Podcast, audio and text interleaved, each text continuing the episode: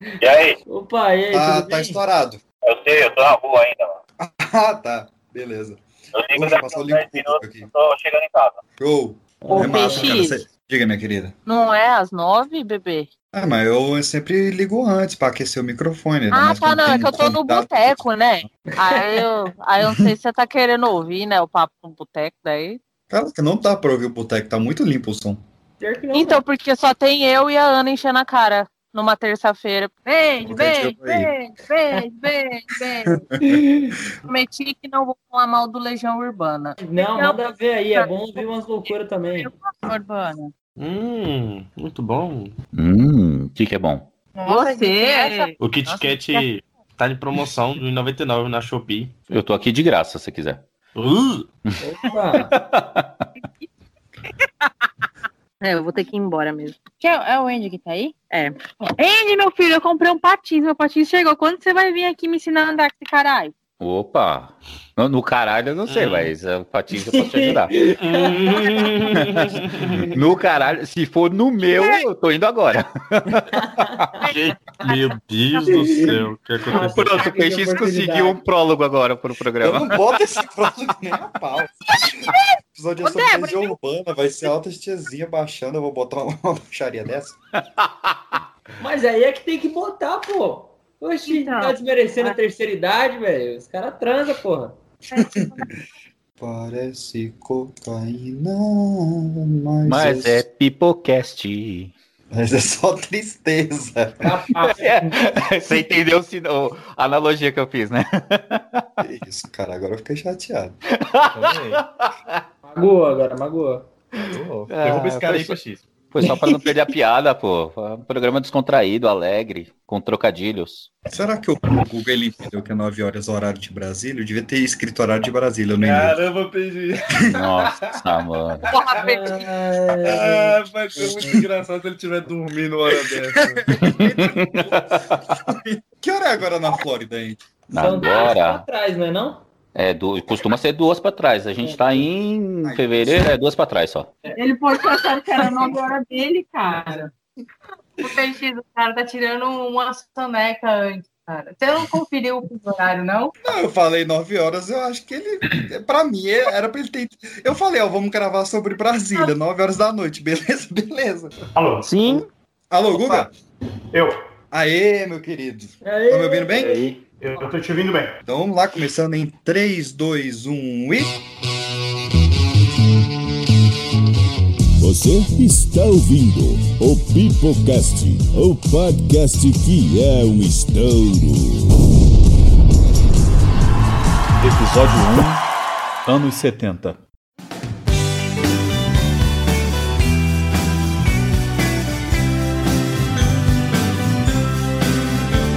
Moramos na cidade, também o presidente, e todos vão fingindo viver decentemente. Só que eu não pretendo ser tão decadente, não. Os anos 60 atingiam o solo nacional com uma força que ecoaria por várias décadas. O projeto de 50 anos em 5 do presidente Juscelino Kubitschek, o presidente Bossa Nova, chegava à sua conclusão, entregando uma capital nova, jovem e sem muitos atrativos até então. Os embaixadores, professores e demais primeiros filhos de Brasília gastavam seu tempo livre absorvendo os balanços efervescentes da Jovem Guarda e as mensagens provocadoras da Tropicália. Portanto, ficaria a cargo de seus filhos, na década seguinte, usar todo esse marasmo, a repressão da ditadura militar, a influência musical do momento para criar uma das maiores revoluções culturais da história do Brasil. Nascia assim o punk rock de Brasília, o punk rock da Brasília de Renato Russo. Três coisas que a gente fazia quando era garoto que a gente mais se amarrava, velho. Era, andar de skate, cara, ouvir rock and roll e falar mal do governo, cara. Na verdade, os anos foram se passando e a gente descobriu que a gente gostava de falar mal de qualquer governo. Foda-se. Fosse ele qual fosse, cara, de esquerda, de direita, velho. Todos são iguais, cara. A regra básica é nunca confie num político, tá ligado? Essa aqui. Essa aqui, velho, é pras oligarquias, cara. É que parecem ainda governar o Brasil, que conseguem deixar os grandes jornais brasileiros censurados durante dois anos, como o Estado de São Paulo, cara, coisas inacreditáveis. Essa aqui é pro Congresso Brasileiro, cara. Essa aqui em especial é pro José Sarney, cara. Isso aqui se chama Que País é Esse, cara?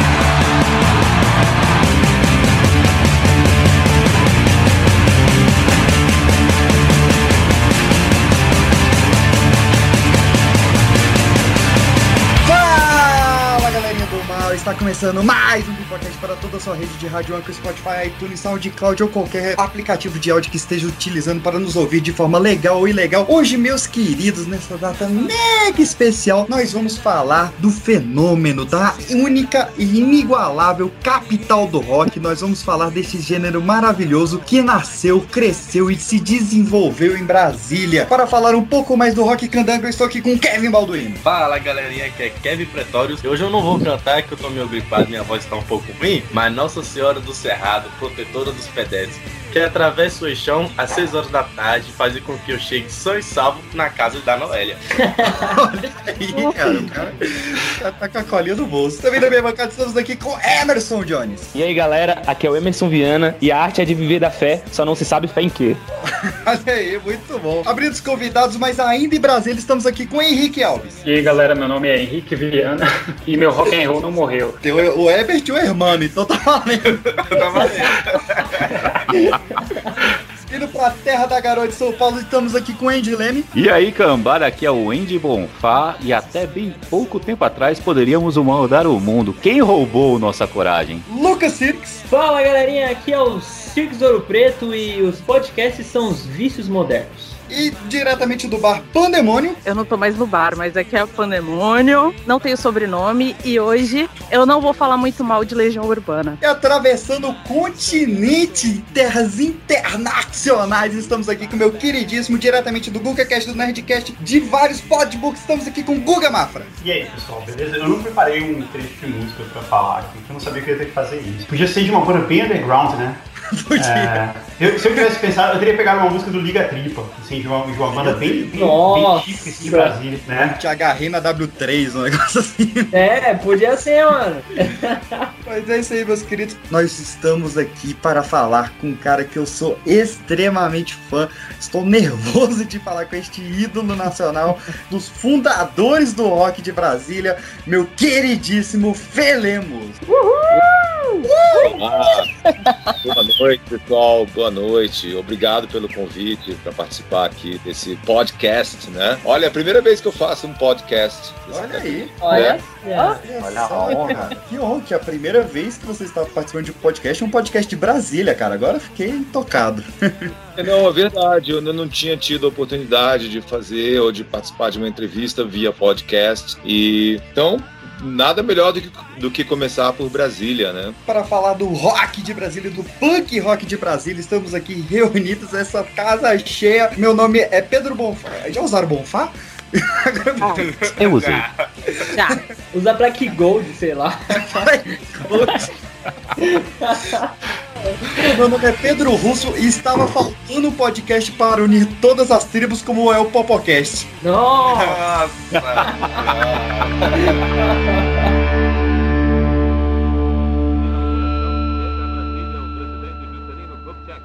O Dr. Israel Pinheiro recebe Sua Excelência no Catetinho, onde se realizou a exposição dos primeiros automóveis JK.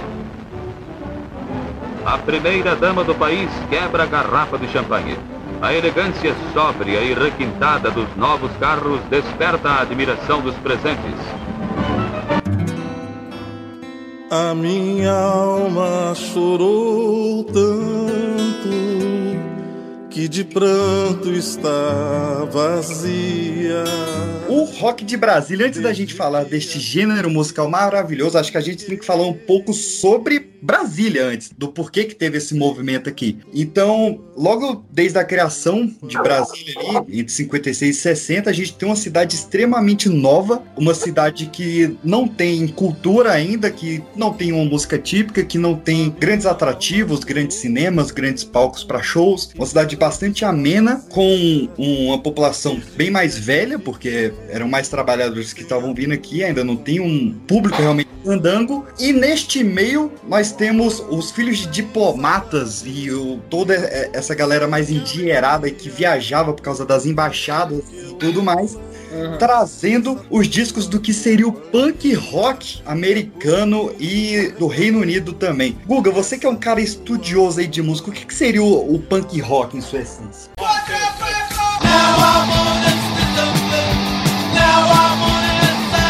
Cara, a ideia que a gente tem de punk rock no Brasil, ela é muito diferente do que era o punk nos Estados Unidos e na Inglaterra, porque a gente tem essa ideia do punk da periferia, né? Da, música do Gilberto Gil, do, do punk do ABC, né? Do, do, do- punk proletário. E, e- e, na verdade o punk nos Estados Unidos e na Inglaterra, na Inglaterra principalmente, ele era um lance fashion, assim, ele era um negócio, eh, ele era uma maneira agressiva de moda, sabe? Tipo, você enfiar um alfinete no nariz, é, de você sangrar, de você usar roupas com, com taxas e de couro, né, com espeto. Era muito ligado a isso. E ele era o, o punk brasileiro, ele também acabou se tornando, por essa característica, ele acabou se tornando bastante político, né? O punk anarquista, punk de protesto. Mas o punk da Inglaterra que influenciou tudo isso, ele era mais nihilista, assim, ele era mais, pô, eu quero acabar com tudo, Ele era mais revolucionário até, né? não, não, ele não era, não, pelo contrário, ele era, ele era mais, ele era nihilista, esse é o ponto, assim, ele era mais, tipo, não nem aí pra nada, eu quero, eu quero morrer jovem, me encher de droga e, e foda-se todo mundo, assim, era, era mais nesse sentido, entendeu?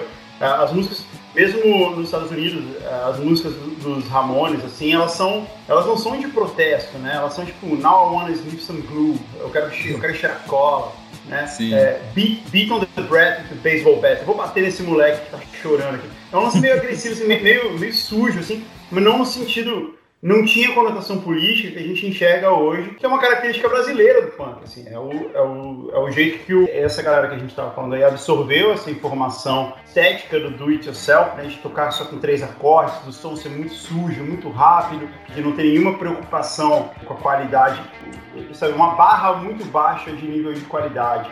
Então, assim, os Ramones, eles eram fãs dos Beatles, eles eram fãs do, do, do Phil Spector, que veio a gravar com eles depois e tal. E eles falaram assim, "Mas a gente vai tocar do nosso jeito aqui, do nosso jeito simplão aqui, meio distorcido mesmo, meio rápido mesmo. Mas eles, era, era, uma, era uma forma de fazer aquilo, só que de um jeito meio descompromissado, assim, meio artesanal, sei lá, se a gente pode dizer isso. E o que, o, o, o que essa galera de Brasília, né, que, que trouxe essa influência do punk rock pra cá, eles leram isso, mas eles, eles trouxeram essa outra, essa outra característica porque o país passava por uma ditadura, né? Então, e eram uns anos muito difíceis, assim.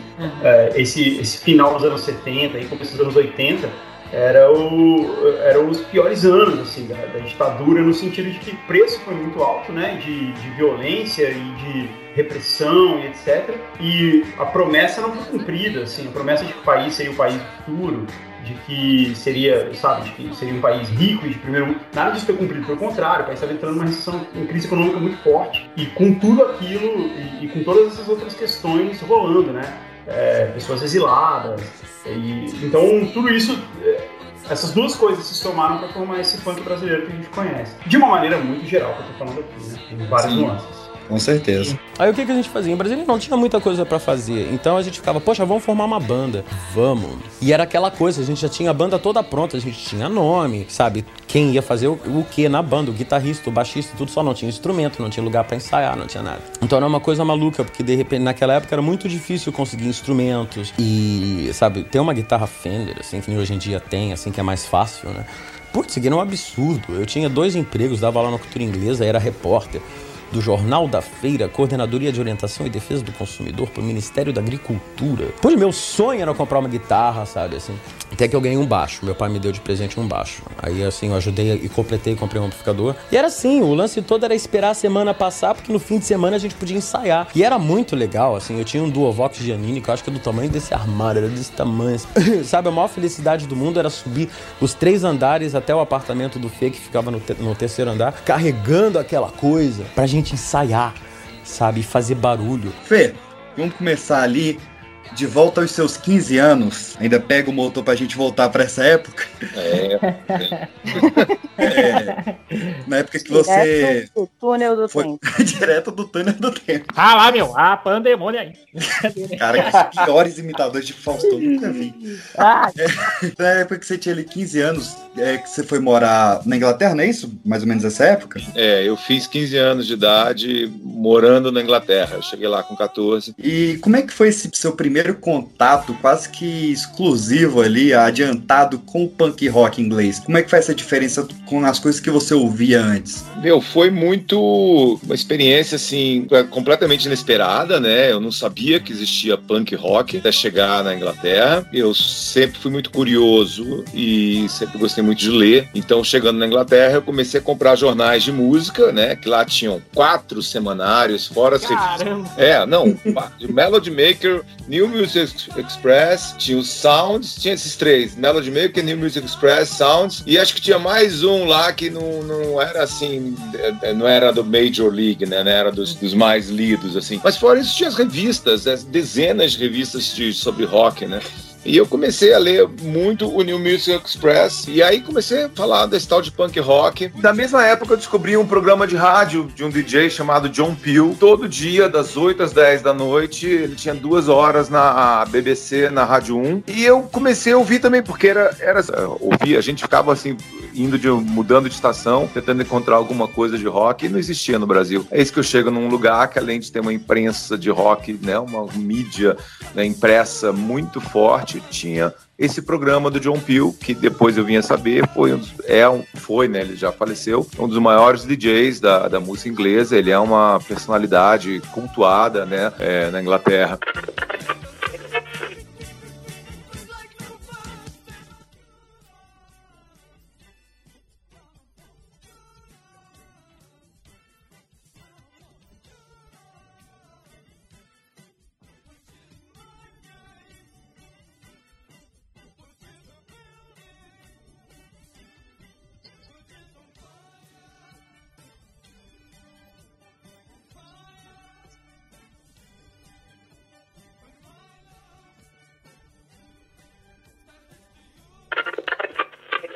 E ele vem desde o início dos anos 70 é, tocando a música que era feita lá, no, tanto na Inglaterra quanto no resto do planeta, né? Mas mais focada pro, pra, pro rock and roll, pra música pop. E, e aí ele começou, eu comecei a ouvir o programa do cara e de repente tinha esse som diferente tocando, essas músicas mais rápidas, né? Essas bandas novas que eu nunca tinha ouvido falar. E aí eu descobri, ah, esse é o punk rock. Ah, tá, pô, legal, é. Aí eu me lembro que quando eu comprei meu primeiro disco dos Ramones, eu coloquei pra... Eu falei, ué, mas não tem solo de guitarra? O que, que tá acontecendo, né? Primeiro música já contou a história. Eu me lembro da estranheza, cara, assim, achar aquilo estranho. E, pô, cara, é tão diferente do que eu ouvia. Eu ouvia rock dos anos 70, né? O hard rock, heavy metal dos anos 70 e o rock progressivo. Era isso que eu cheguei na Inglaterra ouvindo. Além, claro, né, de, de de música popular brasileira, que eu ouvia muito lá em casa por causa dos meus pais, e já também um pouquinho de jazz, também influência do meu pai, mas eu era um roqueiro, né? E aí, enfim, eu sei que deu dois meses eu, eu só ouvia punk rock. Mas era uma parada meio ponto fora da curva, assim, né? Quando você voltou para Brasília, o que, que você lembra do, do cenário musical que rolava aqui? Como é que era essa Brasília pré-aborto elétrico, pré você tocar com o Renato? Olha, eu voltei para Brasília então em 78, carregando uma coleção de discos que eu tinha feito lá, uns 40 LPs que eu comprei, é, grande parte deles de punk rock. Trouxe, eu mandei por depois ver a mudança de um amigo do meu pai, veio por navio. Eu trouxe é, todos os New Music Express, eu tenho até hoje, assim, um ano inteiro de New Music Express lá de, da Inglaterra, então é, eu tenho essa, essas coisas guardadas né, no futuro. Mas quando eu cheguei no Brasil e fui encontrar minha turma lá na colina, né, os meus amigos com quem eu tocava, ouvia música juntos, eles não se interessaram pelo punk rock, né? Era uma coisa alienígena, era estranho, não tinha nada a ver com o que eles já vinham ouvindo, né? Uhum. Então eu tava uhum. Pistols, mostrava. Eu fiquei muito fã do, do Stooges, né? Do Iggy Pop, do Stooges, do MC5, que são considerados mesmo assim os avós, né? Do, do, do punk. É, eu, eu, eu, gostava mais até do, do Stooges do que propriamente das bandas de punk. Todos para mim eram maravilhosos, mas eu tinha uma predileção pelos dois, pelo MC5 e pelo, pelo Stooges, né?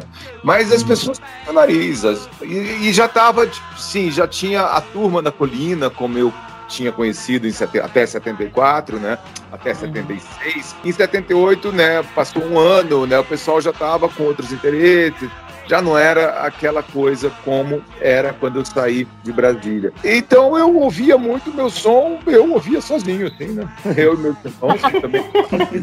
Aquele experimento Já tinha, solitário. já tinha espírito de baterista já e não sabia. Ouvi sozinho.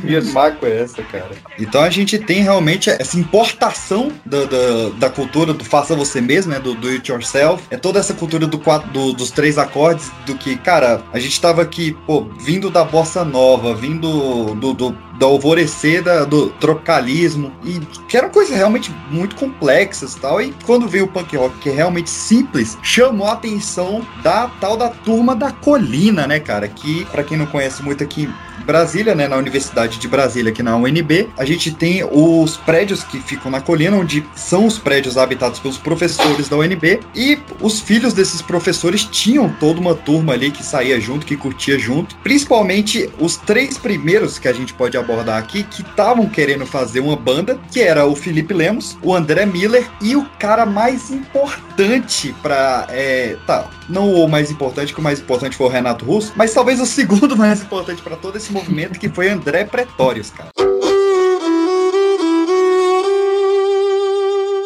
Já estou cheio de me sentir vazio. Meu corpo é quente e estou sentindo frio. Todo mundo sabe e ninguém quer mais saber. Afinal, amar ao próximo é tão demodê. De todas as errantes trajetórias da turma do rock de Brasília, nenhuma foi tão trágica e conturbada quanto a de André Frederick Pretórios. Nascido em 1961, o sex symbol da turma da colina, a turma, como gostava de dizer o Renato, exibia seus olhos azuis em um corpo atlético de quase 2 metros de altura no histórico primeiro show do aborto elétrico, em 11 de janeiro de 1980. Rezam as lendas, e aqui vão umas delas, que ele teria perdido a palheta e tocado com os dedos cobertos de sangue, se cortou tocando a sua guitarra punk, as suas composições punk ao lado de Renato e Fê Lemos, antes de abandonar o Brasil e voltar para a África do Sul. Cumprindo então o serviço militar obrigatório de dois anos, Pretórios volta para Brasília e para o aborto elétrico, onde teria ajudado na composição de música urbana e Bahadur Man of Blues. Renato e André, revivendo sua amizade juvenil, gravariam juntos um falso programa de rádio em inglês chamado Rádio Leucemia. Hi, all. I'm here to sing some love ballads just for you, kid. I'm gonna sing one of my favorite songs. It's one of your favorite songs as well. Here goes. One, a two, a one, two, three, four.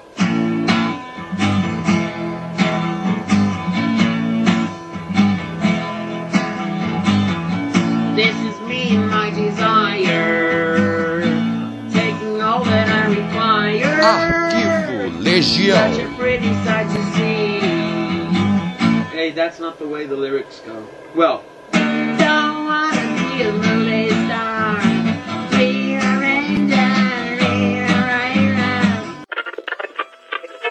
De onde sairia a primeira versão de Faroeste Caboclo, a introdução de Tempo Perdido e o nome Uburn Legion, uma disciplina escolar fictícia. Pretórios e Ginny, sua namorada e futura esposa, se mudariam para os Estados Unidos, onde teriam encontrado em Washington os irmãos Alex e Felipe Seabra, os últimos da turma a verem Pretórios com vida.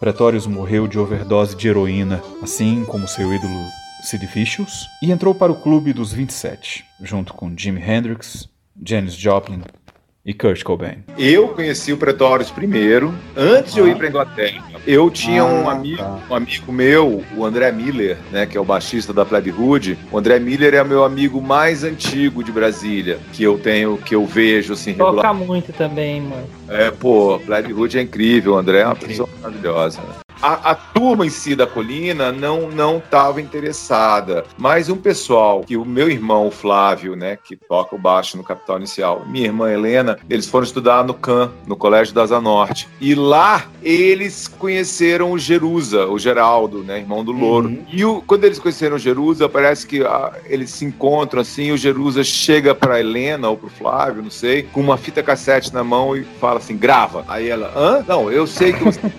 punk rock grava. Então, a gente conheceu o Geraldo através do Geraldo Louro e eles estavam também querendo ouvir punk rock. Na colina tinha o Gucci, né, que foi o baterista da Plebe Hood, também estava interessado em punk rock. E teve o meu encontro com o Renato, que foi um encontro numa festa que eu fui de penetra, assim. E quando eu cheguei na festa, eu fui olhar os discos que estavam, assim, para tocar, né, encostados no som. E tinha os discos de punk lá. Tinha o The Clash, o primeiro, os Pistols, né. E eu falei, ué, quem é o dono desses discos? E aí me apresentaram o Renato. E foi aí que eu conheci o Renato e a gente imediatamente ficou amigos e, e falamos, vamos fazer uma banda de punk rock? Vamos, claro.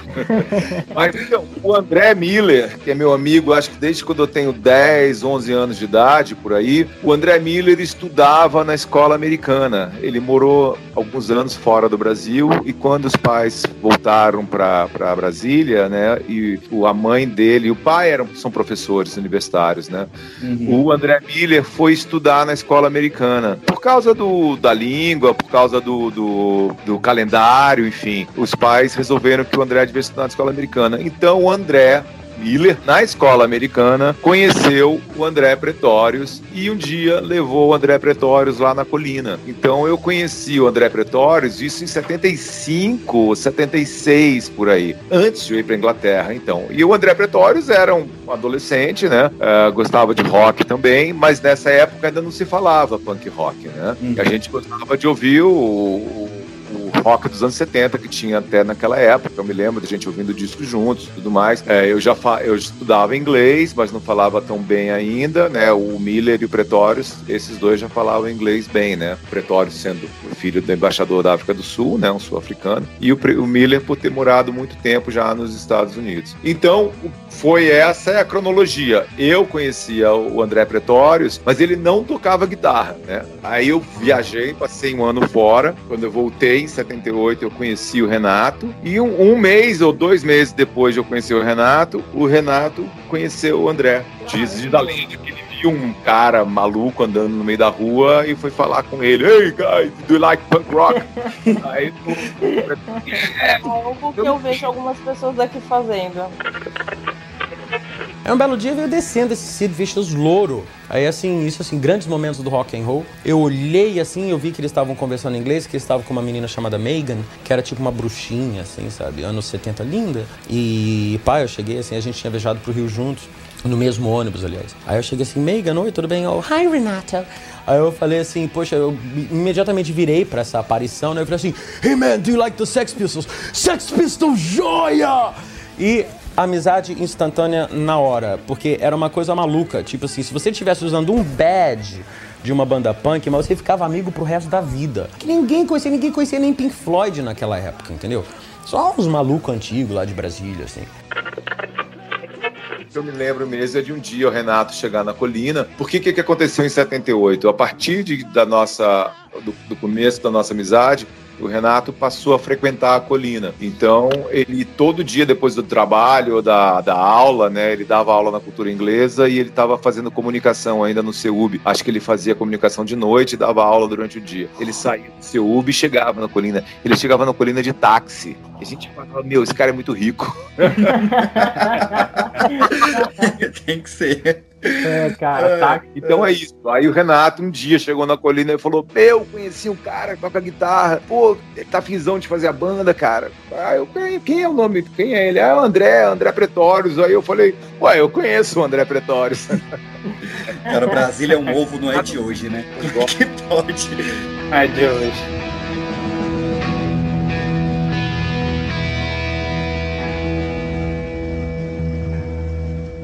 Quase foi chamada de Electric Flag, quase foi chamada de Tijolo Elétrico, mas o próprio Pretórios iria batizar ela com o sensacional nome de Aborto Elétrico. Ei, nós somos o Aborto Elétrico, a gente vai tocar umas músicas pra vocês.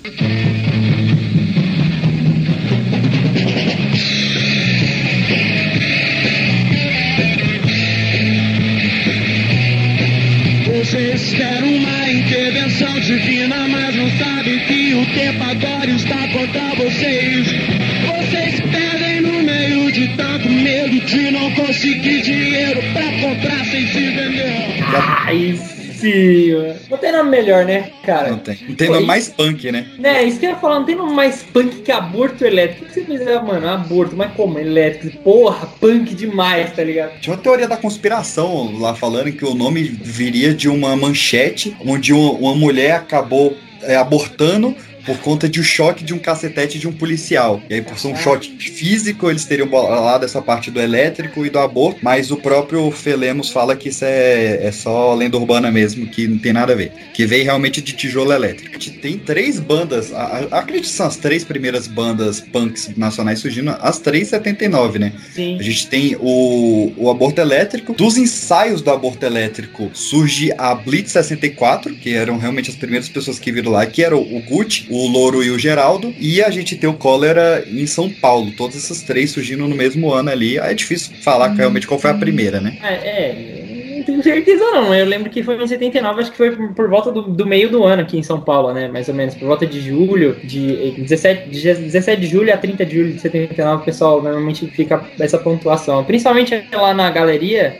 na galeria de- do rock aqui em São Paulo, na capital, o pessoal costuma fazer uma, um, um sonzinho em homenagem aos caras. Então, se você for daqui, fica a indicação. Olha aí, fica a indicação. Então, a gente tem esse cara, o André Pretórios, que era o filho do, do embaixador da África do Sul. Ele tem que voltar pra E África do voltou à força, né, mano? É, quando ele completa 18 anos, ele tem que voltar pra lutar contra a Angola, na frente comunista da Angola. Então, é- imagina, né? O cara punk rock Brasília tendo que voltar pra lutar a favor de uma supremacia branca na África do Sul. Então, o cara pirou. Outro mundo, né? Outro mundo total. Total, total. Ele pirou, o Renato pirou junto. Só que antes dele ir, ele ainda consegue fazer um show com o aborto elétrico. Dia 11 de janeiro de 1980, eles fazem um show no Bar Socana, que é aqui em Brasília, que ele fica lá no, no complexo do Gilberto Salomão. É, é um show histórico que o, o, o Fê ele tava com febre, com cachumba.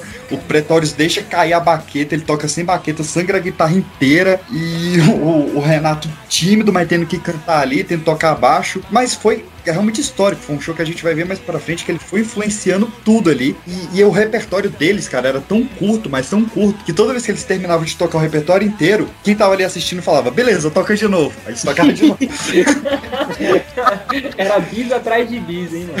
é, só que o bis era o show inteiro, saca? Que era muito curto o repertório. E aí a gente tem a perda do, do Pretórios, que tem que voltar pra África do Sul, e surge então a segunda formação do aborto elétrico, né? Que é quando o, o Renato decide ensinar o Flávio Lemos, o irmão do Fê, a tocar baixo, e ainda entra de apoio nos vocais a Cris, a Ana e o André Vilar para dar apoio nos vocais. Então a gente tem o aborto elétrico realmente mais definido agora e com o Renato compondo vários dos maiores sucessos, né? Geração Coca-Cola, Que País é Esse? Fátima, Química e vários outros que sobrevivem até hoje aí. Eu queria saber de você, velho. Qual foi um perrengue que eu tô ligado que o baterista ele é sempre aquele cara que o- a guitarra dá pra levar no case, é, o baixo dá pra levar no case, teclado, tudo isso o cara com uma mão leva tudo. Mas o baterista ele tem que ter um carro, tipo assim, ou um carro que pra levar só as peças da bateria, ou ele tem que, sei lá, tem que ter uma família grande, né? Pra cada filho levar uma peça. E eu queria saber de você, qual foi o maior perrengue que vocês já que vocês passaram em um dos primeiros shows de vocês, assim? Principalmente, assim, de você. Se os caras falaram, meu, a gente vai tocar em tal lugar, mas você precisa levar a bateria. Você fala assim, mano, e agora? Olha, velho, é, Brasília era eu eu eu usava variante, né? Bra- Variante pra mim era uma coisa boa, tá? Foi o carro que eu aprendi a guiar.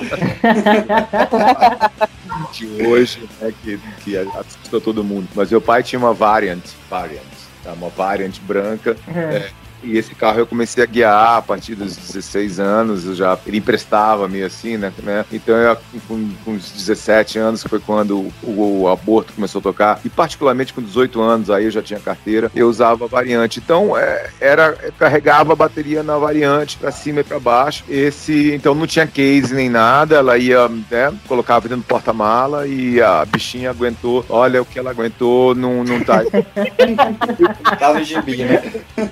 Se o carro falasse. É. Essa bateria segurou a bronca do rock de Brasília, porque É. ela é realmente profissional, com som classe A, entendeu? É uma Não, bateria. tá ligado. né? Então ela, ela era a bateria que era usada em todos os shows, por todas as bandas, e ela aguentou o rojão. cara. ela tá intacta. Eu tenho Caramba, por todas as bandas? Tipo assim, você levava no ambiente, montava e a galera, tipo assim. É, é.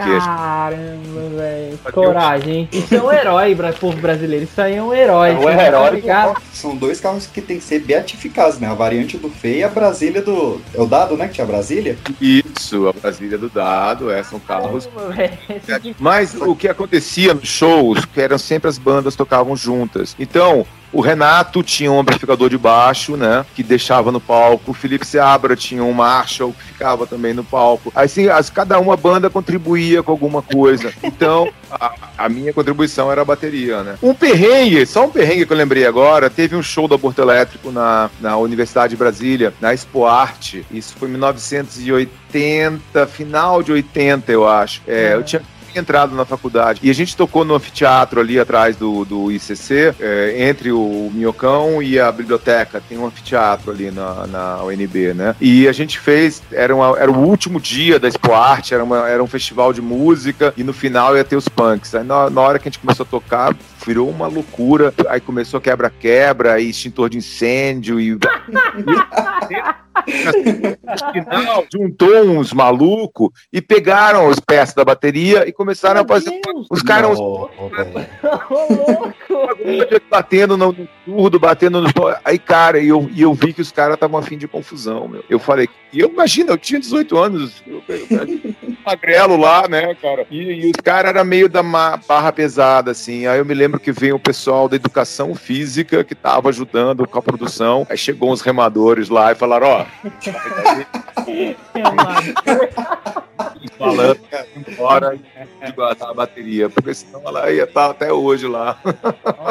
Cara, isso, é, isso é uma cena clássica de filme de Sessão da Tarde. É, pois é, Pensando, plot de filme americano total. Resgatar a bateria. Aquela confusão, ah, vai todo mundo embora, sobra quem? Sobra o baterista pra guardar a bateria no carro e tem os três ou quatro falando. Ah, o cara me olhando assim, perdeu o Playboy. Eu falei, fodeu, cara. Mas aí, infelizmente, a produção viu que tinha uma coisa errada acontecendo e, e, ah, mandou. Vai ajudar, né? Mas, cara, ainda falando nessa pegada de história, você até falou aí do, do encontro do Renato com o Pretórios, que é uma lenda do rock de Brasília, e o rock de Brasília tem várias lendas, né? Tem a, a, a lenda do, do, do Renato indo no- na janela do quarto do seu irmão, que ninguém meio que confirma.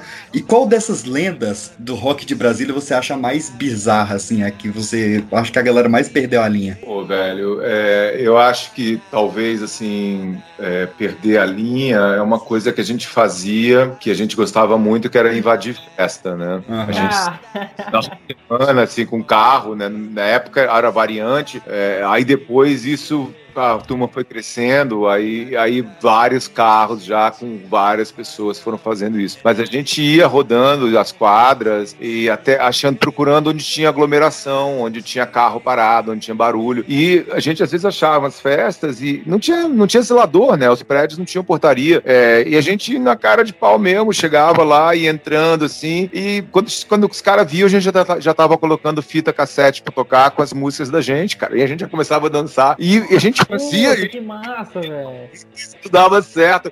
Deu muito certo. A gente fez uma boa época. No final, quando a turma cresceu, aí não foi mais legal, porque aí começou a vir um pessoal que tava afim de, de zonear mesmo, cara. Aí tem. Tem até no livro do Paulo Marchetti, que A eles. Turma da Colina, né? O livro? é, não, não, é. Como é que é? é- é- como é que é o nome da, do livro? É a Turma da Colina, eu acho, cara, que é do Paulo Marchetti. Ele lançou uma coleção de fotos e tem entrevistas também. E, e o Fred, que era do- do- dos, dos, dos punks radicais lá, dos, do, dos- do hardcore, né? Ele conta que eles entraram numa festa e destruíram o apartamento do cara.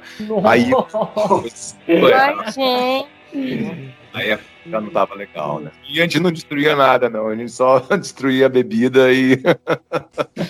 E a dignidade, né? É, pois é.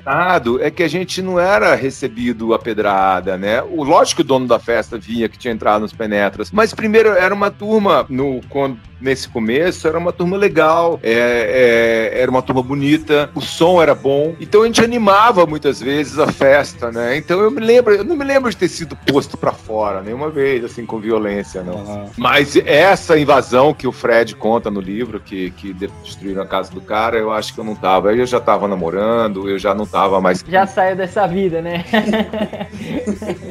O que fomentou muito essas lendas, e principalmente algumas erradas, foi o Somos Tão Jovens, né? O filme. E, e bem, eu sei que você já can- contou N vezes, mas eu acho que em podcast é a primeira vez, pra gente passar limpo, pelo menos nesta mídia maravilhosa, qual é a verdadeira história da história da baqueta e da história de química, cara? Ah, bem, eh, vamos começar pela baqueta, né? A baquetada, a famosa baquetada. E a Momentos de tensão. baquetada, ela é no dia, uma semana depois da morte do John Lennon. Aí de repente ficava uma coisa, eu lá me matando, escrevendo as letras e tudo. Pô, eu tinha ensinado a baixista a tocar baixo e pá. E o cara sempre enchendo o meu saco. Eu- aí teve um- um- uma apresentação, foi no dia, foi na, na- na- pouco tempo depois que o John Lennon morreu. A gente tava fazendo uma apresentação numa cidade satélite em Brasília chamada Cruzeiro. E eu acho que foi assim, quatro dias depois de tudo. A Yoko Ono mandou uma mensagem pra todo mundo no mundo inteiro que às quatro horas da tarde, que seria quatro horas da tarde no Brasil, durante 10 minutos era pra todo mundo fazer uma meditação pro John. Eu adoro essas coisas, né? O John Lennon foi assassinado em dezembro, 6, 7 de dezembro de 1980, tá? E o Elétrico tinha um show na semana seguinte, no, no, no final de semana seguinte da morte do Lennon. Foi uma baque, todo mundo muito triste, né? Eu comecei a ouvir música através dos Beatles, é a minha referência mais forte, assim, minha base da minha, da minha carreira musical são os Beatles, né? Mas o Aborto Elétrico tinha um show na semana seguinte, né? ah, no, no na mesma semana. E o que aconteceu foi que o, o ensaio, o equipamento do aborto ficava na casa dos pais, no Lago Norte. E no dia, no domingo, no dia do show, ah, às vezes o Renato ia lá para ajudar a gente a guardar, mas dessa vez ele não foi. Então eu e o Flávio, a gente guardou todo o equipamento, desmontamos o ensaio, né? O estúdio, colocamos dentro do carro. Aí quando chegamos no lugar, para carregar, o Renato chegou para ajudar, mas ele sumiu. Ele sumiu né? A gente, eu e o Flávio montamos tudo sozinho. E eu falei, cadê o cara? Por que, ele não tá ajudando a gente? Aí, pá, tô lá e assim, tomei um porre. Eu acho que eu devo ter tomado um daqueles, um garrafão inteiro daqueles de vinho bem barato, entendeu? E tava completamente, mas vou fazer minha meditação pro John. E foi uma coisa super importante que tava tendo lá o festival, a gente tava tocando embaixo de um prédio, entendeu? Eu Junto os garotos lá, porque era assim, não era show. A gente pegava a bateria, montava, tinha um amplificador Irmãos Desse tamanho, o meu Duovox desligava tudo naquilo, né? E de repente, pá, tamo lá tocando, não sei o quê, e é, a gente ia entrar e tudo. E eu tô lá bêbado, eu deitei. Agora é a hora da meditação do John. Aí deitei lá, fiquei pensando em John Lennon. E tudo, e o dia tava escuro, tava cinza, tava nublado e tudo. Batata, deu quatro horas, o tempo começou a abrir. Isso foi uma coisa mística. É dessas coisas que eu vou me lembrar pro resto da vida. Abriu e saiu um céu maravilhoso, um sol, sabe? Assim, o sol aparecendo atrás das nuvens. Eu falei assim, poxa, que legal, essa meditação tá funcionando mesmo, sabe? Todo mundo tá fazendo meditação. Em Brasília, juntou uma galera no- no- lá no- no Lá no Congresso eles fizeram, isso estava sendo feito no mundo inteiro, né? Eu feliz da vida, né? Mas claro, já tava torto, mas rock and roll. E fiquei chateado, né? Pô, a gente sempre fazia tudo junto. Faltando cinco minutos pro show começar. Bem, show. A gente ia tocar no chão, ali no Cruzeiro. Meia dúzia de pessoas que estavam andando por ali, ó. Mas, pra mim, era a coisa mais importante do mundo. Era assim, não tinha, era, era um show, era como ver o Pink Floyd em Pompeia, entendeu? Pra mim era o show do Aborto Elétrico. A minha vida girava ao redor da minha banda. Era, era, era onde, eu, onde eu me sentia vivo. Tá? E o meu amigo, parceiro de guerra, né, sumiu, deixou a gente na mão. Ah, que bom. Aí, faltando cinco minutos, o Flávio já estava preocupado. Cadê o Renato, cara? Vai, tipo, tá marcado, vai começar às cinco, são cinco para cinco. Cadê o cara? De repente, a gente vê o Renato vem andando assim, meio, né, estranho, com a carinha assim, meio com um sorrisinho, maroto. Fui saber depois que ele tava bêbado. É, mas aí ele chegou, né, como assim, né, tudo, tá tudo pronto. E tipo, porra, Keira, caralho, cadê você, meu? Onde você tava, meu? A gente montou tudo sozinho, blá, blá, blá. Aí ele, ah, eu fui ali no meio do cerrado fazer uma oração pro John Lennon. Assim, cara? Que John Lennon e o aborto elétrico? Não, o ONU tinha falado que ia fazer todo um planeta Terra. Eu. Olha, boa. Ai, meu Deus, cara. E deixou tudo na mão da gente. E se a gente não tivesse feito nada, ia estar até hoje o equipamento lá montado. Aí eu me senti, vocês podem rir, todo mundo rir, mas eu achei isso uma facada pelas costas, tá? Que eu Ah, falei, não, na hora com certeza, né, ah, cara? cara, quer dizer, o show pra ele não importa. Quer dizer, ali que eu comecei a ver que o Renato, na verdade, ele sempre pensou nele em primeiro lugar, né? É, é o jeitão dele. E ali eu falei, meu, eu tô aqui o baterista carregando equipamento, montando, ligando fio, tá, tá, tá, tá, pra chegar a nossa grande estrela, que foi lá no meio do mato, e fiquei mordido. E aí, Ah, no meio E a Ah, galera tem essa razão. mania mesmo, de achar que baterista é road. E baterista não é road não, filho. Não é porque a gente tem 15, 16 peças que a gente vai montar o seu amplificador, ligar essa guitarra. Não é Tudo assim, isso. Mas levou muito Cara, pessoal, até aquele momento, a gente sempre tinha feito as coisas juntos. Nesse momento, ele foi uma, uma coisa. Ele poderia ter falado, galera, eu quero ir ali no meio do mato fazer uma oração. Eu falava, falava vai o caralho no meio do mato, entendeu? junto. Ou a gente vai lá junto, entendeu? Porque eu também gosto dos Beatles, também tô chateado que o, que o John Lennon morreu, mas eu tenho um show pra fazer. É, Eu sou esse cara, né? CDF. A gente tá ali falando de uma época que éramos assim, né? ah, punks, né? No- inclusive na estrutura. Nossa estrutura era mínima, era tudo, mas demorava tempo pra montar. Tinha que ligar, passar o som. Tinha um cara lá, tinha uma- um PAzinho montado, então tinha que ligar os equipamentos na mesa do cara. Meu, teve que fazer todo um, um, um- um trabalho pra o show rolar. Mesmo que fosse pra, pra aquelas, pra turma e mais os curiosos que estavam ali, era um show. Tem uma res- responsabilidade. Ele não, não, não, não encarou com a devida preocupação ou responsabilidade que tinha que ter. Mas tudo bem, tudo bem, não. Eu fiquei chateado. Porém, depende.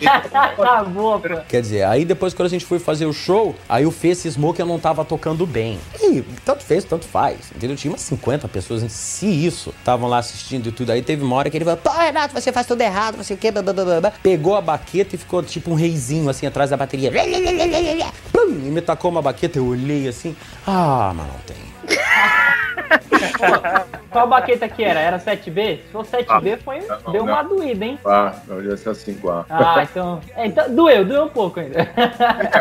pegou no meio das costas, assim, mas eu não tinha ter feito isso. Eu me arrependi. Assim que acabou o show, eu fui falar com ele, ele já tinha ido embora. Aí eu perguntei pra minha namorada onde ele tava, aí ela me olhou assim, feio, o Renato foi embora. Aí eu falei, ih, cara, fiz cagada, né? Aí eu fui pra casa do cara, bati lá. Aí depois de noite ele foi com a namorada Inês, sabe, né? Porque a gente era super amigo e tudo. Ele Demorou pra atender, mas atendeu, já tava de banho tomado, de roupão. Aí eu falei, Renato, desculpa, cara. Ele, Renato, volte, volte. Hum, hum. "Er, a banda acabou. Eu falei, não, como acaba a banda não, cara? Aí ele, não, não, não, aí a banda não acabou e a gente teve mais um ano de trabalho, entendeu? E a- o lance da baquetada ficou pra trás. Foi uma briga entre amigos que a gente nunca mais tocou no assunto, não, não influenciou a nossa, a nossa a, amizade. Foi uma explosão ali na hora, minha. E, assim, eu confesso que, não, reconheço que foi uma coisa, claro, impensada, porque foi uma explosão, e não deveria ter feito isso. Você não deve jogar baqueta em ninguém, a gente não deve, não deve jogar nada em Às vezes, vai, às vezes, vai. Tô zoando. Brincadeira. E é porque é mais importante dizer é que o aborto elétrico não acabou por causa disso, tá? É diferente do filme, tá? Não teve briga, não teve se ajoelhar. Eu nunca brigamos, cara. O Renato era meu melhor amigo, cara. Eu amava o Renato. O Renato foi meu padrinho de casamento, sabe? Se a gente tivesse alguma rusga, alguma coisa assim, ele acho que ele ia viajar. Me casei em Pelotas com uma gaúcha. Ele voou do Rio de Janeiro para Porto Alegre, depois pegou um carro de Porto Alegre até Pelotas para ir ser nosso padrinho. Quer dizer, era uma cidade muito bonita, cara. Pra mim foi meu maior amigo, assim, entendeu? Dessa época da, de Brasília, época de ouro de Brasília, digamos, do rock de Brasília, né? Então, é, é isso. Aí o aborto não acabou por causa disso. O aborto continuou, teve mais um ano de aborto elétrico, foi 81, que foi o ano que o aborto começou a se tornar famoso em Brasília, né? Começamos a tocar, tocamos na, na, na Escola Parque, não sei se a gente tocou na Escola Parque, mas a gente tocou no- ali no Galpão, Galpãozinho várias vezes, tocamos na Funarte, é, tocamos, é, já vínhamos tocando direto na, na Universidade de Brasília, o aborto começou a aparecer na imprensa, e no final de 81, sim, que rolou a história de Química não quero nada.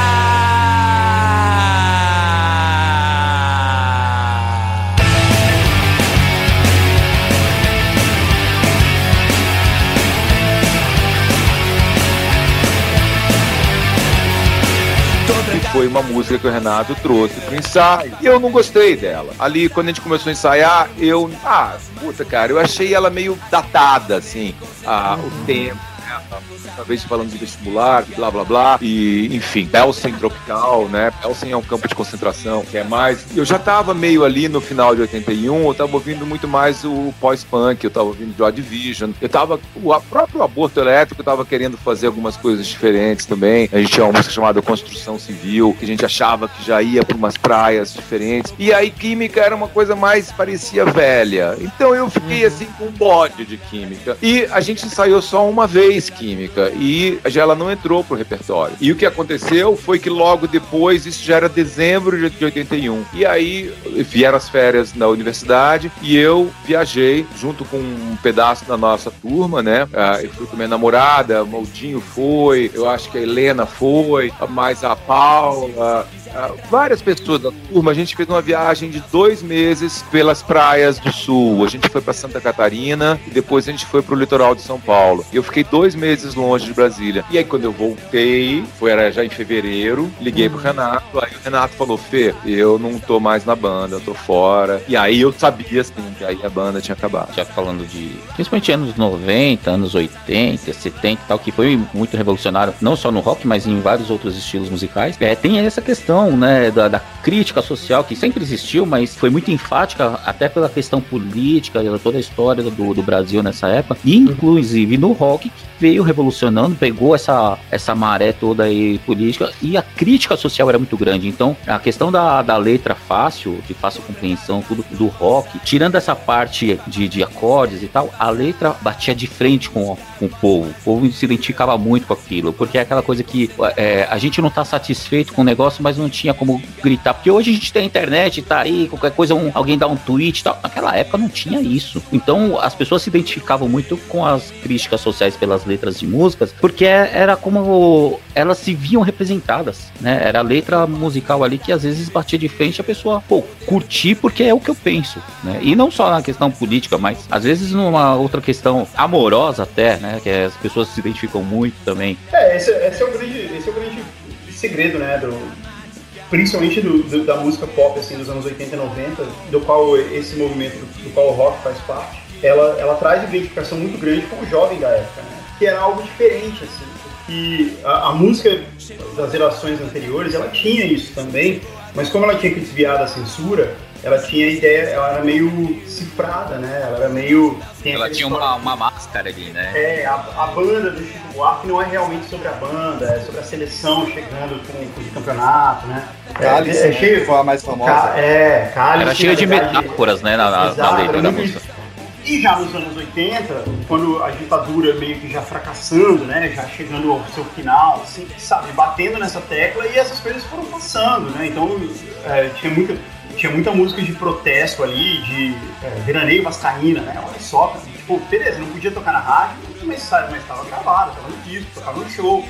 É uma das É, letras mais incríveis dessa época, é Veraneio Vascaína, cara. de Brasília pra vocês! Rapidinho que o nosso tempo tá acabando, a gente tem que correr!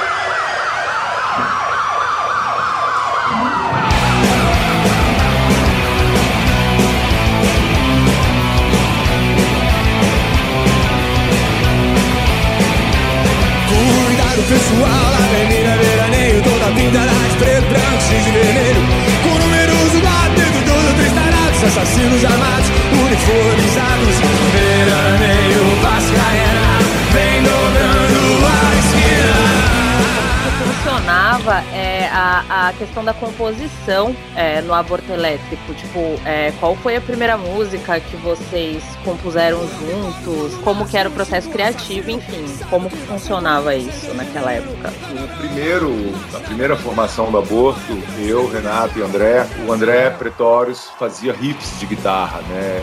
As músicas se originavam a partir dos riffs que o Pretórios fazia, né? É, Aham. Algumas coisas dessa época, Benzina, que o, o Capital regravou, né? Admirável o Novo, o Capital não gravou. Tinha também uma chamada é, Sneakers. Então eram temas de punk rock feitos pela guitarra e a gente fazia, né, acompanhava o André. Aí a segunda fase do aborto foi depois que o André foi embora e o Renato assumiu a guitarra. E aí quando o Renato assumiu a guitarra, o Flávio entrou pro baixo e o Renato começou a trazer as canções. Então as primeiras músicas são Tédio, Geração Coca-Cola, Que País é Esse, Conexão Amazônica. Essas músicas são Fora Conexão, que tem uma parceria comigo, a história lá dos tambores, né? Comecei a tocar aqueles tambores, aí o Renato teve a ideia de cantar os tambores da selva, já começaram a rufar, né? E aí ele me colocou como autor, foi uma gentileza dele, né? Mas o Renato escreveu a letra toda. O Renato escrevia todas as letras e ele fazia, trazia as músicas já meio que encaminhadas, assim, né? A melodia, ele começava a tocar no violão e ele criava a melodia em cima das letras que ele escrevia. Então, grande parte do repertório do aborto é basicamente do Renato. Aí tem umas exceções, por exemplo, Fátima, o Flávio Renato fez em cima da linha de baixo que o Flávio criou.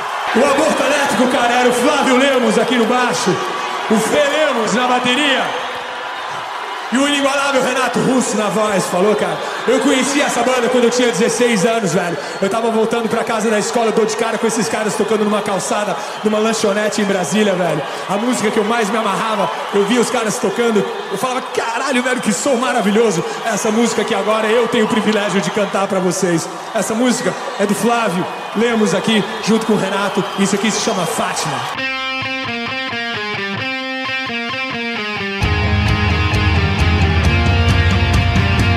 Música urbana. Surgiu a partir da batida da bateria e do riff de guitarra do André Pretórios, mas basicamente eram coisas que o Renato trazia ou algumas músicas Que foram improviso no estúdio, né? A gente tocando junto, uma batida de bateria ou uma linha de baixo gerava a música e aí o Renato às vezes fazia a letra na hora também, improvisando. Era muito criativo. Caraca, que foda. Um Foi gênio muito poucos, né? E, e- e, cara, já pegando aí também dessas composições, é outra coisa que eu sempre tive dúvida é que quando acaba o aborto elétrico e anos depois vem a surgir o Legião e o Capital, algumas músicas foram gravadas pelo Capital logo no início e outras pelo Legião, seja no primeiro disco ou no Que País é Esse? Como é que se dá essa divisão de músicas do aborto ou foi uma parada mais orgânica mesmo? É, a verdade, assim, o aborto acabou e a Legião e o Capital começaram. O aborto Uhum. acabou no, em janeiro de 80, fevereiro de 82, vai, com esse telefonema, né, do Renato. E ele já começou a montar a banda dele logo em seguida. E eu já comecei, já montei o Capital inicial também, já nos meses subsequentes, né. Eu, o Louro, o- com o fim do aborto, acabou também a Blitz 64, que era a banda do Louro. E o Louro começamos a. O Louro falou: vamos fazer um som, Fê. Eu falei: vamos. Bem, a gente foi tocar lá em casa e o Flávio tava lá, um baixista desempregado. Aí nós-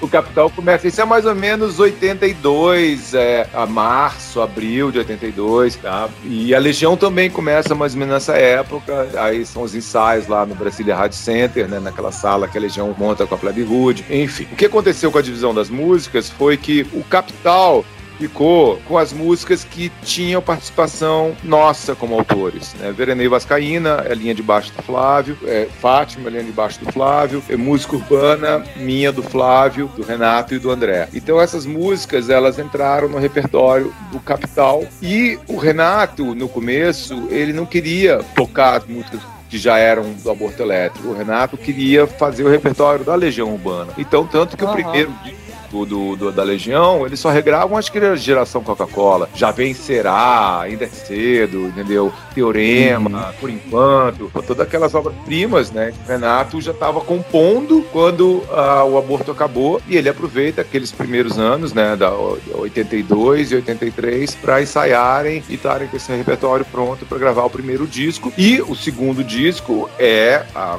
na, minha, é, na minha visão, é o, é, o, é o melhor da Legião Urbana, é o que tem Faroeste, Eduardo e Mônica. E essas músicas, inclusive, já eram da época do Renato na Colina, na época do aborto elétrico. Ele tocava essas músicas de violão lá quando a gente estava nas, fe- na, na- na- nos acampamentos ou tomando vinho, nas fogueiras que a gente fazia. Mas essas músicas elas nunca foram tocadas pelo aborto porque elas eram folk, né? Eram músicas de violão e a gente nem sabia o que fazer com elas. Tem a Legião Sul.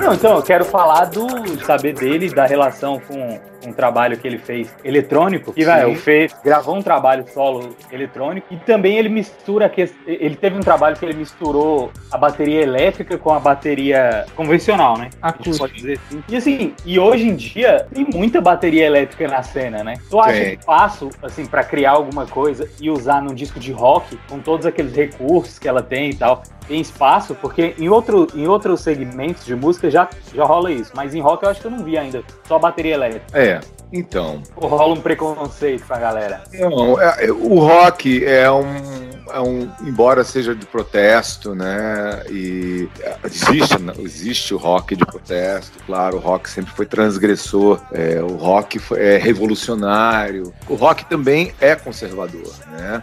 O rock tem suas fórmulas, né? O rock tem estilos consolidados, enfim. Então, uma das características do rock é a bateria, né? Isso é uma coisa que há muitos, muitas décadas já já existe, né? Todo um outro estilo de música baseado em baterias eletrônicas ou elétricas, enfim, é, mas baterias programadas, né? Que você toca a bateria, por exemplo, num teclado. Você não tem mais um baterista tocando uma bateria acústica gravada com microfones. Você, você usa baterias eletrônicas, que são é, tambores de, de plástico, digamos assim, que tem sensores elétricos que transformam o seu golpe da baqueta no impulso elétrico e esse impulso elétrico vira um som que é gravado no computador que você edita, troca, copia, cola, corta, igual você faz com Photoshop. Você música, entendeu? Que heresia, gente. Existe que fazem e trabalham assim. Existem bandas de rock que usam a, a eletrônica para fazer rock and roll. Agora, você ver um show de rock, se você quer aquela coisa do rock clássico, guitarra solando e cantor fazendo yeah, yeah, você vai ver normalmente tá? Depende do que o, o cliente quer, entendeu? Agora, é, desde a da, da revolução ele- é, digital, né, que começou nos anos 80, e a, a- um protocolo chamado MIDI, que, que é uma interface digital para instrumentos musicais, desde que isso surgiu, é, abriu a possibilidade de você compor, fazer música, sem precisar ter uma banda, entendeu? Então, você, você hoje, você tem grandes discos lançados por pessoas incríveis que fizeram tudo sozinho, no seu Banda quarto. de um homem só, né? O último que a gente pode falar aí, que é mega hiper blaster, é a Billie Eilish. É, né? exato, citar ela aqui agora. Ela e o irmão fizeram um disco no quarto. e vendeu bilhões, bilhões de, de streamings, entendeu? Ela é a maior cantora da atualidade, né? Uma das, enfim. E é feito assim, é feito com no, no seu quarto com um computador. O menino toca, excelente músico, né? Ela canta, eles, eles não estão fazendo isso desde agora, estão desde de- da, da adolescência, da pré-adolescência ainda, estudando música, os pais focaram, falaram que nossos filhos vão ser músicos, entendeu? Nada é por acaso. Mas, com a, com a revolução, hoje você pode, com essa revolução é, digital, você pode fazer um disco no seu quarto e um disco de rock, um disco de folk, ou de axé, ou de sertanejo, pagode, ou funk carioca. Funk carioca é feito também todo ele com, com, com baterias eletrônicas, batidas Ah, digitais. é ampliado, né? É, bom exemplo. O cara faz pum, pá, com a boca no microfone, faz o loop lá e virou a batida, entendeu? Quer dizer, é mais assim, você usa a tecnologia de uma maneira a seu favor, né? Para você conseguir transformar as suas ideias musicais em música. E não é mais necessário você ter uma banda de rock para fazer uma música para a juventude. Hoje, inclusive, o rock é só mais um dos estilos de música que a juventude ouve, né? O rock tradicional, o rock dos anos 70, 60, ficou meio para nós que curtimos essa e outras pessoas mais novas, claro que que curtem, né? Porque ele continua sendo replicado, novas bandas sempre vão surgir, mantendo vivo esse estilo né, de tocar, mas não é mais um único estilo. E você pode ter bandas de rock incríveis com bateria eletrônica e bandas de rock medíocres com bateristas extraordinários. 150 peças, entendeu? Não tem mais uma regra, né? Pensei em várias aqui, mas não vou citar nenhuma. Ou é melhor ver aí o Fê tocando. O Eloy, o Eloy toca muito do Eloy Casagrande. Sim. É melhor do que na bateria eletrônica, né? Mas isso que, que eu peguei foi do teu projeto, que tu fez isso quando tava gravando um projeto eletrônico, né? E aí eu, eu, então vamos falar um pouco do Hotel Básico, que é esse meu projeto, né? O Hotel Básico, eu comecei ele nos anos 90, a partir dessa revolução digital para música. Eu vi que eu usando um computador, eu podia compor, eu podia criar linhas de baixo, ou riffs, né, de, de sintetizadores, ou mesmo pegar um samples de guitarra e fazer uma, uma, uma linha de guitarra. A partir disso, criar música, né? Então foi esse foi eu vi que pô, eu era um som baterista, né? O baterista não faz música, a gente acompanha os instrumentos de harmonia, né? É a guitarra, baixo, Olha que vai ter uns bateristas que vai ficar bravo com a gente, hein?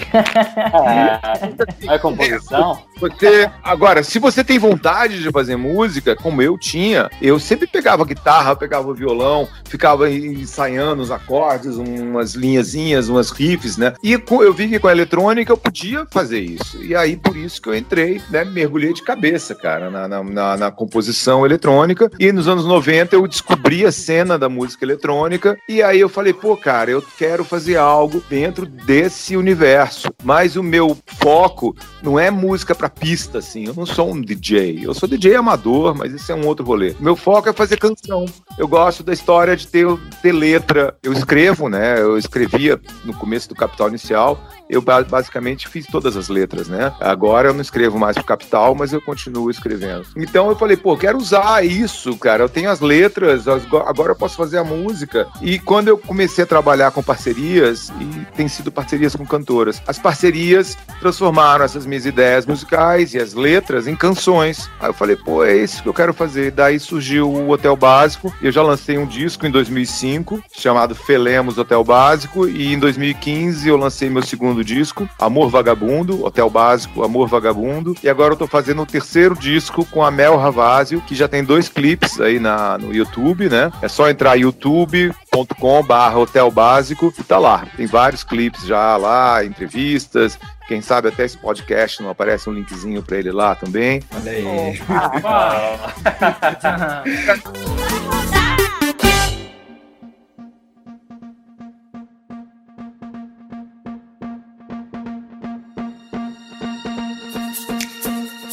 Falando do- desse novo projeto do, do Hotel Básico, que é um que eu tô muito ansioso pra ver, óbvio, porque eu acompanhei o primeiro e o Tributo ao Amor Vagabundo, já saíram dois clipes, né? Que é o Tudo Anda Tão Complicado e o Quanto Mais Eu Vejo, não é isso? Isso, é, o Tudo Anda Tão Complicado foi lançado há, há pouco, alguns dias atrás, foi lançado no dia 5, é, sexta-feira agora que passou, dia 5 de, de Isso. né? E eu tô muito feliz, cara, eu tô muito feliz com esse projeto. A Mel Ravazzi é uma parceira incrível, ela canta muito, ela já tem uma história também, ela foi cantora de uma banda chamada, cantora e guitarrista de uma banda chamada Lipstick, que é uma Uhum. tocou na- no começo dos anos 2000, na cena emo brasileira, é, e a gente se conheceu naquela época, e, e, de repente a gente teve um reencontro em 2019 e começamos a compor e deu, deu match. Aí, e eu achei incrível também que você, acredito que tenha sido uma opção sua, lançar o, o primeiro clipe o do Quanto Mais Eu Vejo no dia do aniversário do aborto, né? No dia 11 de janeiro. Sim, foi, foi. Foi, na verdade, isso tudo não são planos, né? Mas porque, o que aconteceu é que a pandemia a- a- atrasou o projeto em pelo menos um ano. A gente estava para lançar o primeiro single no início de 2020, né? Quando caiu Caraca. a é apareceu a, esse vírus, né? E a gente parou tudo, quer dizer, tudo parou, né? O Brasil parou Uhum. parou. A gente, a gente, eu, eu só fui rever a Mel em agosto do ano passado. A gente ficou quase seis meses sem se encontrar, sem sair de casa, né? Aquela, aquela loucura que foi o começo da pandemia. E aí nós retomamos o trabalho, então, no final, né? Setembro, outubro de 2020, e o clipe foi ficando pronto, a música ficou pronta, a música foi lançada em dezembro. E aí eu vi que o clipe ficaria pronto no final de dezembro. Aí eu falei, pô, cara, vou fazer a data de lançamento dele no dia 11 de janeiro, porque é uma data muito importante pra mim. Foi o primeiro show do Aborto Elétrico. 11 de janeiro de 80, já se vão 41 anos, né, galera? Sim, é. É uma vida, viu? É, pois é. Aí estamos aí. Agora correndo atrás, esperando. Agora pro- a- os próximos passos do projeto são a gente é, preparando o terceiro single. A gente já tem nove músicas prontas, essas duas que você falou, que já são clipe. Temos mais sete, mas a gente ainda vai compor mais. Só que agora a gente está com aquela coisa, para lançar uma música, você tem que fazer um clipe, né? Então, e, e não tem gravadora, a gravadora sou eu. Quer dizer, La gravadora sou eu. a gravadora sou eu. A gente faz um estúdio, eu tenho um estúdio em casa, mas uma vez que você montou o estúdio, ele você pode produzir milhares de músicas, né? Mas não, Uhum. Cada vez que você vai fazer um clipe, é uma grana que você tem que colocar. É uma É uma estrutura diferente, né? Tem todo um trabalho diferente, tem todo um conceito, né? É, o, o, o vídeo é muito diferente do áudio, né? Então, o, o áudio você pode ficar três meses fazendo uma música, cara. Um vídeo você tem que fazer ele em um dia e tem que dar tudo certo, cara. Porque se você precisar de mais um dia, o, É muito caro. E aí você de repente não consegue as pessoas que você arrumou para trabalhar, ou ah, é, muda tudo de figura, né? E, e- então agora é- a gente está lidando com esse novo jeito de, de divulgar, de fazer música, que é fazer o videoclipe junto, né? A gente já fazia isso antes, Capital Inicial, enfim, mas tinha uma gravadora, né? A Sony Music atrás, né? Bancando e, e chama produtores e é, é, diretores famosos com produtoras chiques e vai aquele monte de grana, mas a coisa funciona. Agora, quando você vai pro independente, você tem que, meu, peraí. Mas se você não fizer o videoclipe, as pessoas não vão conhecer sua música. É, o, é o preço do progresso. É, pois é. Não, mas eu, eu achei incrível essa saída que você tive pelo que você teve, pelo menos nos clipes, de trazer um pouco do momento atual também, trazer um pouco ali das máscaras, dos fones, eu achei, cara, muito bacana. Foi, foi uma boa ideia, né? Foi, foi o conceito do clipe quando a gente pensou num clipe de dança, né? A Mel queria fazer o clipe de dança. Ela tem vários, a, a maior parte do casting é dela, né? Uhum. É, a gente falou, mas como é que a gente vai fazer um clipe de dança na pandemia, Mel? Aí falou, mas e se a gente fizer uma festa que nem aquelas festas de headphone, que fica cada um no seu quadrado? Aí, olha, cara. E aí a ideia foi evoluindo a partir disso, entendeu? E a gente conseguiu, com o apoio da JBL, é, realizar esse, esse clipe. E foi assim, uma. Eu vou te contar, uma aventura, cara. A gente, Ah, quando adorei. Imagina o que, que a gente passou para chegar lá. É, adorei, cara, curti demais.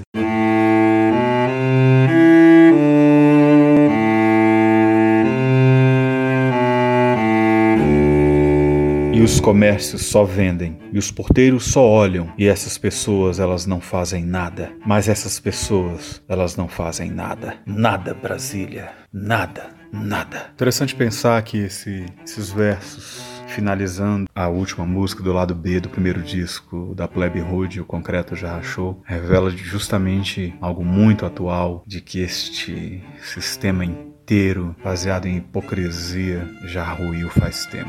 A primeira fase do rock de Brasília chega ao fim. O aborto elétrico e a Blitz 64 chegam ao fim com suas músicas e integrantes compondo o que seria o grande trio de bandas dos anos 80. Assim, o tempo de tocar em calçadas e garagens para os amigos deu espaço para uma era de ouro de gravadoras, shows lotados e toda a ascensão do rock nacional, o B-Rock, com Legião Urbana, Capital Inicial e com a Plebe Hood.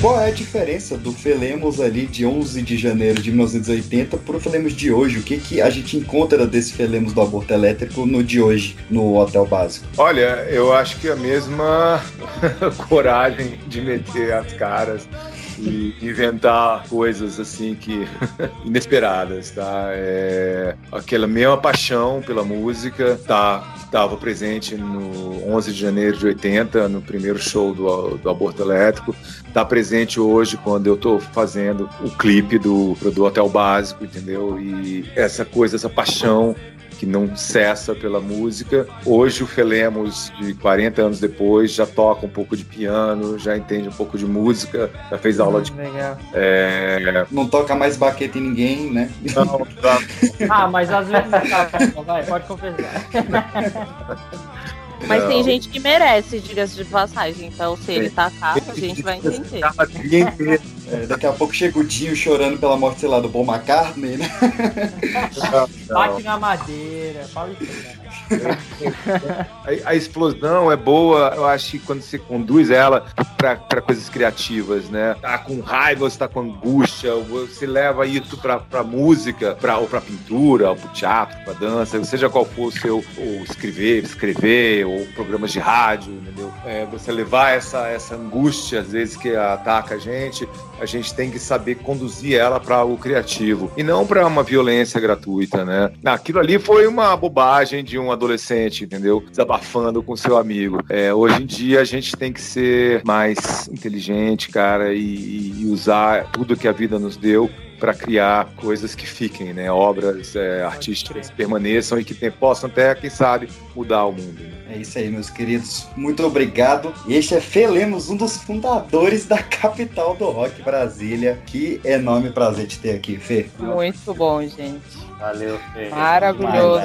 Incrível. Valeu mesmo, viu? E, e se falar com o Seabra de novo, fala que a gente quer ele aqui, viu? que eu não consegui contato com ele para participar desse especial. Fala que seria uma honra ter ele aqui também.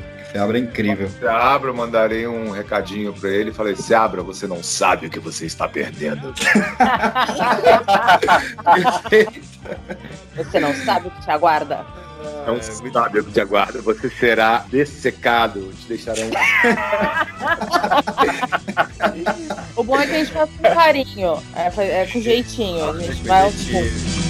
Tem cheiro de gasolina e óleo diesel por toda plataforma, toda a plataforma,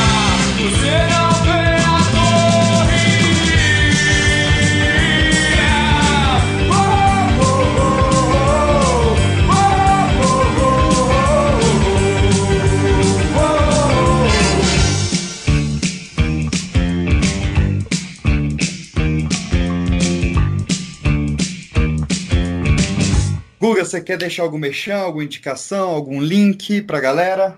Ah, ouçam o Google Cash, é o meu podcast de, de é um talk show. A gente lê histórias da galera. Então, se vocês gostam de podcast, ouçam o. É, Ouçam lá, que- quem sabe um dia ele seleciona meu. Já mandei algumas vezes pro Google Cast lá a historinha. Qualquer dia tem a história da Mariana lá no A gente- Google Cast. Vai acontecer. Não. Ó, a, história da, a história da Mariana ela tem que passar por todos os podcasts. Ela é o Norvana do- dos podcasts. Não, não. Eu não aguento mais essa história. Não, é por isso que ele não escolheu ainda, porque é só história É, boa mano, que ele pega, batida pelo amor de Deus. história, até chegar lá. Tem hora que ele consegue repetir e o negócio, tipo, durou dois meses e ele consegue ter uma história diferente pra cada, pra cada podcast, cara. É um bagulho impressionante. Oh, é verdade, então eu tô esperando você contar lá no podcast. Queremos a Mariana aqui no Pipocast, viu? Pô, é uma banda de Brasília aberta pra um pedido de namoro. Então tá tendo tempo. Nossa, tá bom.